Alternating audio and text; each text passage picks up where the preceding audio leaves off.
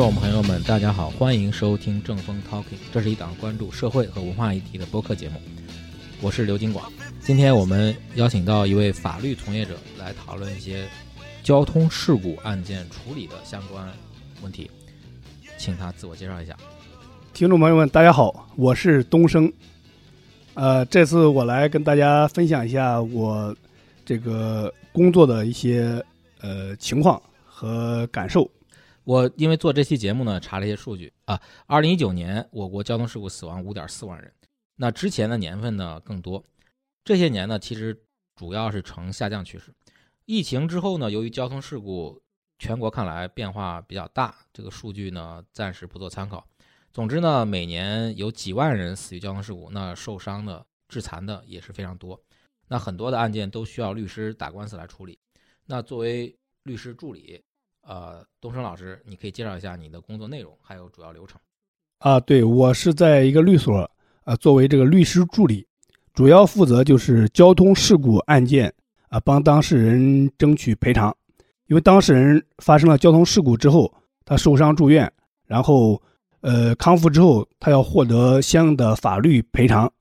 当然，这个赔偿主要是由对方汽车的保险公司来赔偿。当然，有一部分没有保险的话，就由对方车主来赔偿。我们就是负责，呃，帮当事人争取这样的赔偿。啊，等于说我是作为助理，呃，但是从这个接到案件，然后到后期的各个环节的处理，我都是全程参与的，除了没有上庭之外，然后。各个环节都是，呃，全程参与其中，所以我对这个交通事故方方面面的这个，呃，流程啊，呃，这个细节啊，还是非常熟悉的。发生交通事故之后，它的一个大概的流程就是，一般是汽车把人撞伤了，或者是汽车跟这个电动车发生碰撞，然后有人受伤了。这种交通事故，首先的第一步就是报警，报警之后，交警会到现场来进行处理。然后他会，呃，进行一个事故责任的一个划分，就这次事故责任，呃，双方各占什么责任，交警会出一个事故责任认定书。那么，呃，这个伤者他会被送到医院进行治疗。那么伤者在治疗稳定之后，他，呃，受伤了，他就要获得相应的法律规定的一些赔偿。哎，交通事故它属于人身伤害赔偿，人身伤害赔偿它主要赔偿的内容是有医疗费。然后是误工费、护理费，呃，然后根据当事人的这个伤情，国家还有规定的这个伤残赔偿金，啊，不同的伤情获得的伤残赔偿金也不一样，呃，然后这是所有的这个赔偿内容，然后当事人就根据他在这个起事故中所负的责任，呃，他获得相应的这个赔偿。那一般来说，出现交通事故以后，有些当事人他可能会主动去找律师或者各种律所进行比较，那还有一些情况可能是，呃，比如说他可能。不知道这种情况，那是不是会有其他的一些途径，呃，来就是跟当事人进行一些接洽？呃，当事人发生交通事故之后，他后续需要获得赔偿，他一方面是，呃，有一些人是自己去找一些律所，或者他亲戚朋友认识的有这个律师，他可以去找。然后另一些的话，就像稍微大一点的律所，他有专门的这个市场部，就是专门去开拓这个案源。因为我也会参与到我们这个同事，呃，一起去。找这个交通事故的案源，当然我们呃找案源的这个途径，就是一般是去医院里边，医院的这个住院部，因为这个发生交通事故的这个伤者，他肯定是被拉到这个医院里边去。拉到医院的话，呃，一般是骨折，骨折的话就会住到骨科，或者说是外科，啊，所以我们就会去这个医院的这个骨科的病房，或者说是外科的病房去找这样的这个当事人。呃，就去询问看有没有交通事故受伤，需要帮他们去法律维权的，呃，或者说我们会去发一些这个宣传册，看看有没有当事人需要获得这方面的帮助的。就是说是一种主动出击去寻找这些啊，就是案件。啊，对，呃，有一方面的案源就是要主动出击的。那我们处理这些交通事故，是不是都需要最后上法庭打官司啊？呃，大多数案件是需要打官司的，当然也有少部分案件，呃，因为各种原因，就是是可以通过协商来赔偿的。就是去一般我们都是找保险公司来进行赔偿，就是如果是跟保险公司协商顺利的话，就是也可以在当事人就是出院之后，很快就协商成功，获得赔偿。对，因为现在一般机动车它都首先有交强险，然后很多人还会买很高额的商业险，这样的话保险公司它就能解决这些问题。嗯，好，那你我感觉你经过你的描述啊，我感觉你每天这个工作啊，都要面对一些非常负面的一些事情，那工作内容呢也非常繁琐，嗯，要和各种啊各种人物去协调。啊，对，是的，因为我们这个面对的都是交通事故的伤者，交通事故的伤者有些伤得轻，有一些伤得重。当然，伤得轻的话，可能就在医院观察几天就出院了；伤得重的，有可能人就不行了，或者说是有些像如果伤到颈椎了什么，他就瘫痪了，也可能就一直瘫痪了。还有一些伤到这个腰了，或者说伤到腿了，可能就残疾了。当然，这些呃，就是对当事人都是影响很大的。对，那这么多年来，你对自己这个工作你感觉怎么样？呃，就是你在处理这案件的时候，你的一些状态或者你的感受啊，你的心境啊。呃，怎么说呢？这份工作也算是我，呃，就是毕业之后吧，呃，算是最贴近社会实践的一份工作。因为我之前的工作可能反正，呃，跟人接触的不是说那么频繁。这个工作它属于这个。律师工作吧，律师相关的这个工作，它其实直接法务工作吧，法务工作，它是直接跟就是各式各式各样的人来接触的，算是一个非常近距离的，就是社会实践。那你有，那也就是说，你有很多机会能够观察这种社会百态。对对对，反正是有挺多感触的。首先就是我们接触的交通事故的当事人，大多数是属于这个农村农村人口。当然，这也是有有原因的。你觉得什么原因呢？呃，首先是这样，就是我这几年的这个工作的一个经验，我的感觉就是说，是我们去主动找的这些案源，它当然有一个地域分布的一个倾向性。呃，大多数是，呃，就是我们帮助的这些，就是受是属于受教育程度低一些的，然后属于农村人口，然后可能还是年龄偏大一些的，就是可能五六十岁、六七十岁。这样的一些这个处于城郊或者说是农村急需帮助的人，这些比较多，呃，可能是有这样的原因，在城市里边发生的交通事故的这些当事人，他们其实一个整体上就是受教育程度高一些，另外的话就是他们资金也更宽裕一些，他们个人的这个社交啊，或者说这个社会这个圈子也会广一些，这些城市里边的当事人，他可能会。就是自己首先知识水平要高一些，可能大概知道交通事故发生之后处理的一个步骤。另外的话，他自己可能会自己去找一些律律师朋友，可能有相认识的有律师朋友，或者说家里边亲戚可以介绍一些律师朋友。呃，一般这样，呃，就是熟悉的律师会更可靠一些。所以，城市里边的当事人，呃，大多数是自己有途径会去找到这个律师，啊，所以这些案子城市里边的人，我们这个案子是不好接的。所以，呃，我们接到的大多数是这个农村的，或者说文化水平低一些的，呃，而且家里边没有，呃，年轻劳动力的，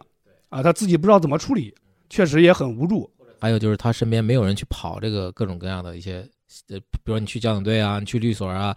对他也没有这个经历，没有这个经历，而且对这个也没有对这个怎么处理也没有概念，就是等于说完全不懂。所以说，这些人是急需我们帮助的。所以我们大多数接触的就是这样一个群体，对，而且呃，我感觉反正农村地区吧，反正大家可能有一些年龄大一些的人，他确实这个交通观念就比较弱。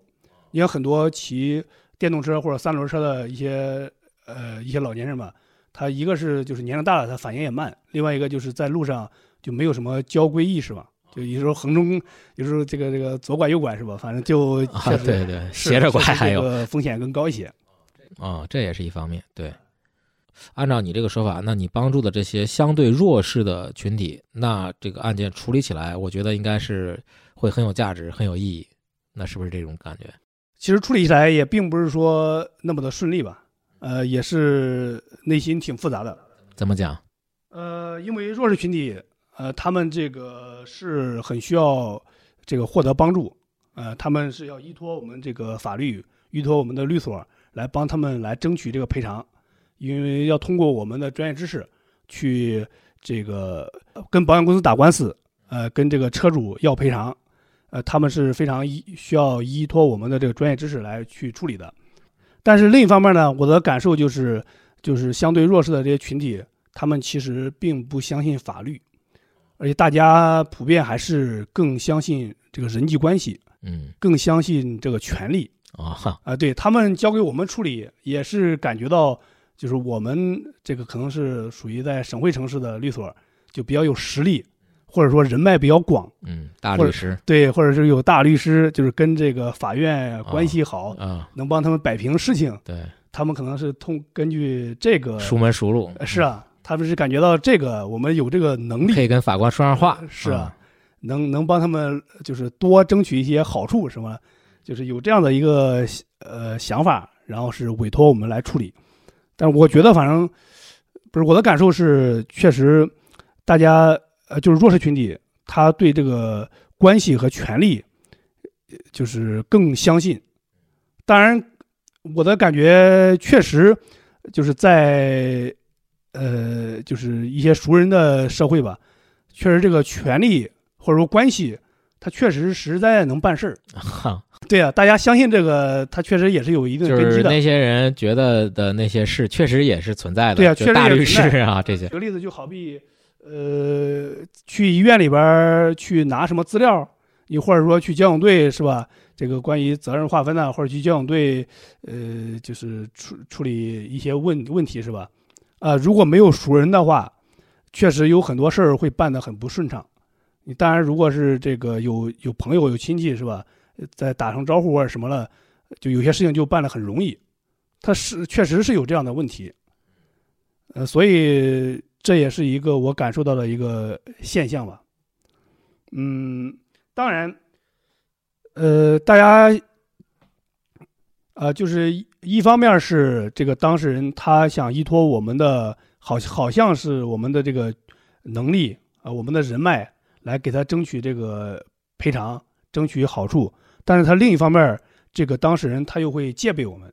他们又担心我们跟保险公司一伙儿，或者说是跟法院一伙儿来这个来坑这个当事人，嗯，坑他自己，对，坑他自己。所以的话，就是如果我们给当事人办案过程中就有一些呃就是不顺畅，或者说有一些瑕疵，嗯，可能当事人就会立马就变得不信任，就会产生质疑。这也是办案中的就是会面临的一个问题，就是当事人他又希望我们通过我们来给他争取权利或者争取一些利益，呃，但是好像又极不信任，就就就非常没有信任感。其实他自己很矛盾了。是是是，所以这也是呃处理过程中呃感觉到。就是不太爽的地方。当然，你提到这些问题啊，是一个大的社会层面的问题，人的问题，那一时也改变不了。那以你的观察和这些办案经验，你觉得有哪些短期内可以改进的、比较容易实现的一些环节？呃，我觉得有一个方面还是比较明显的，就是其实要加强这个保险公司的这个监管，因为我们打的很多官司就是跟保险公司打官司。就是像当事人被车撞了，很多车他买的都有保险，其实，呃，法律规定的保险该给的一些赔偿，其实都是有这个标准的，但是很多保险公司他就会以各种理由来这个拒绝给保给呃保险公司履行合同，对保险公司就会以各种理由呃拒绝给当事人就是法律规定的这些赔偿，就好比这个当事人受伤，他该获得十万的赔偿，保险公司。他就只给他六万或七万，那找一些借口。对对，找一些借口只给六万或七万。所以的话，我们很多这个官司都是因为保险公司不履行他他该有的这个赔偿义务。像哪些环节会出现这种比较大的这种区间差异？呃，其实一般的话，主要争议会在一个是医疗费。医疗费的话，按法律规定，就是你所有的正常的医疗。呃，反正在保险赔偿范围范围之内的话，都是要赔偿的。但是保险公司内部是有一个这个规定，就是说，超出医保用药的，他们是拒绝赔偿的。所以的话，这个一般都会少赔个百分之二十左右的一个费用。但这是不合法律的，是吧？对，法律是不支持的，嗯，但是保险它是不承认这个医保外用药的，对，所以这是一这一方面的这个争议。另外一方面就是，呃，当事人能获得的一个赔偿，一个很重要的一块就是有这个伤残赔偿金，这个就是根据当事人受伤的一个伤残情况，有获得相应的赔偿。嗯这一块的话，一般保险公司争议也是很大的。就好比当事人他这个伤残鉴定，他能鉴定到一定级别，可能那个能获得几万的赔偿，但是保险公司通常就是不认可你这项赔偿，就说这个，除非就是要打官司，然后通过鉴定，呃，这个保险公司才认可。但实际上，可能保险公司内部也有这个审核人员，他其实他知道，呃，这个当事人能够得上一定的伤残，就能获得相应的赔偿，但是他们就，呃，就是就是就是不承认，啊。嗯，那保险公司他就是说他宁愿让你来告告他啊，他也不去足额的赔偿，那为什么会出现这样一种情况？你觉得？呃，这个我觉得也就是法律上边对保险公司有一定的保护，因为是这样，就是，呃，保险公司不履行合同，然后我们起诉保险公司的话，就是起诉完之后，可能得需要一年或者说一年多，嗯，然后才能获得这份赔偿。周期非常长，对，周期是长，然后然后这样的话，保险公司就可以延期赔偿。保险公司该给的赔偿就是之前该给的赔偿，然后等到判完之后，他还是还是给这么多赔偿。但是这个诉讼费，保险公司是不承担的哦，它是由这个买保险的车主来承担。哦，所以来说，这个保险公司并没有增加它的这个起诉之后，并没有增加它的负担。嗯而且，其实按规定来说，银保监会是应该对保险公司进行监管的。就是如果保险公司被起诉的多的话，呃，应该是会受到一定的惩罚的。但是实际情况下，呃，我据我的了解，其实保险公司是没有受到什么样的处罚的，哦所以他们不惧怕这样的起诉。有恃无恐，是啊，嗯，所以他们这个他就没有没有什么成本，就是没有什么压力嘛。啊，能能挽能晚还一点就晚还一点，是啊，你到时候起诉我之后，我还是赔你这么多钱，所以又不用负担诉诉讼费用是，啊，没有没有什么额外的一个那个呃那个压力，所以所以就就就拖到你起诉完之后我再赔啊。那这样的话，其实就是对方肇事肇事者，他其实是可能宁愿可以早一点去解决这个问题，会不会也有这种动动机？呃，当然肇事者肯定是因为他买保险都想保险赔嘛，但是这个他左右不了啊，因为保险公司出钱，他也他也管不了。那也就是说，也也许可以通过就是法庭之外协商，是不是也有一些机会？呃，法庭之外协商，呃，当然是，呃当然做我们做我们河南来说，呃协商是绝大多数情况下是很不划算的。哦因为协商的话，就一定是就是给保险公司让步嘛，哦，就可能你本来该获得十万的赔偿，呃你如果就是急着要钱，对，然后就是尽快跟保险公司协商的话，他就给你个七万，给你个顶多给你个八万。就打折了。是啊，你如果能接受的话，你急着要钱，那就可以协商嘛。嗯但是你本来该获得十万是吧？这个就对自己损失就很大。那咱你刚才提到河南，那咱很多其他省份情况怎么样？但是据我了解的，有朋友在这个江浙沪那边儿，那边儿的反正整体会好一些。基本上保险公就是大多数情况下还是可以协商解决的，因为那边保险公司当然也会也有类似对对也会克扣一些，但是扣的不多，啊，所以所以很多人他不想拖那么久时间，嗯呃，就是呃就是也能能接受，嗯，基本上就少拿一点，能够快点拿到。对对所以南方的话，很多城市还是协商的会多一些。嗯我的另外一个感受就是，其实我们的就是法律，呃，就是对这个交通事故当事人他的这个补偿其实是很有限。呃，你像这个交通事故当事人受伤之后，他能获得的赔偿，就是我们称之为是报销型赔偿。你像他呃受伤之后，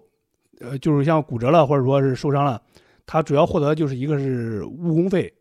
一个是护理费，另外一个伤残赔偿金，主要是获得这几块儿。你看他误工费，就是他损失了多少这个工资，然后给他补多少工资；护理也是，就是谁护理这个损失了多长时间的这护理护理费，然后给他补多少费用。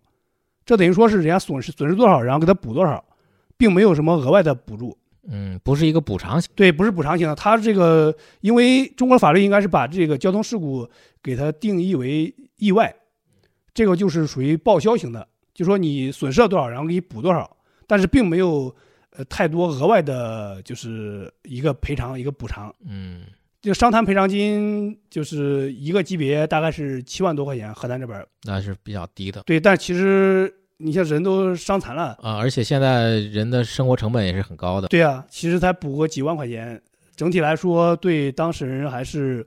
呃这个赔偿还是很不友好的。嗯，你像有些当事人他骨折了是吧？有做手术打了钢板什么的，但是他如果够不上伤残的话，他可能主要就赔一个误工费、护理费，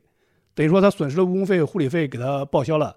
他其他的任何赔偿也没有。嗯，等于说他这个骨折白骨折了，他的是人就是身体承受的那些痛苦、心灵的痛苦对呀、都是没没有补偿，都是没有补偿的，等于说就是自认倒霉了。呃，等于说给他医疗费给他报销报销，然后他耽误的工资给他补偿补偿。那很有限。嗯，是啊是啊，所以没有另外额外的一些精神赔偿啊，或者说是一些这个呃补助啊都没有。对，这个确实需要改进。嗯好，那最后呢，我觉得就是我，我觉得你作为一个专业从业者啊，就是可以给大家一些建议。如果遇到交通事故，那呃找律师处理需要注意什么问题？当然，这个交通事故处理还是要找有经验的律师。我觉得，反正我对这个律师行业的一个观察，就是律师他其实跟那个医生是很像的。嗯他在大学里边，他也是就是各个科目也都学吧，然后像内科、外科什么都学。但是他呃工作之后，他就会选一个专业。对，有的医生可能是骨科，有的医生或者内科，他都会选定一个专业，在这个专业之内，呃，这个深耕。其实律师的话，他也有类似的这种性质，因为这个律师他呃从业之后，他其实行业也是多种多样嘛，领域也是非常多，律师不可能对每个领域都熟悉，所以他必须要在一个领域或者或者几个领域，至少是一些分一些大类。对，在一些大的一个领域里边，他要深耕。如果泛泛的什么都处理的话，其实，呃，律师很多时候还是经验也是非常重要的。他如果经验在某些处理的上面经验不足的话，也容易产生很多纰漏。所以的话，就是还是要在几个领域或者一个领域有这个深入的，就是研究。呃，最好找这一类律师。对，所以咱们处理不管处理交通事故案件，或者说你遇到什么案件的话，都要找相应的就是有经验的，就是处理过比较多的，就是这个类似案件的这个律师。这样的话，就可以在网上呃查一下这个律师的，就处理过的案件的一个记录。他如果对这一类案件处理的比较多的话，那么可能会就会更放心一些。查哪个网？裁判文书网，中国裁判文书网。嗯，行，我们今天是一个快问快答的一个形式啊，就是时间也比较短。我们正风涛给你在小宇宙、荔枝播客、网易云音乐、喜马拉雅、苹果和谷歌的 Podcast 上都有同步更新，欢迎点赞、留言、转发。朋友们，再会，再见。拜拜。公園の日だまりにおばあさん 一人ぽつねやがて極楽でも今地獄。膝は痛むし目はかすむ。富士山だって崩れてく。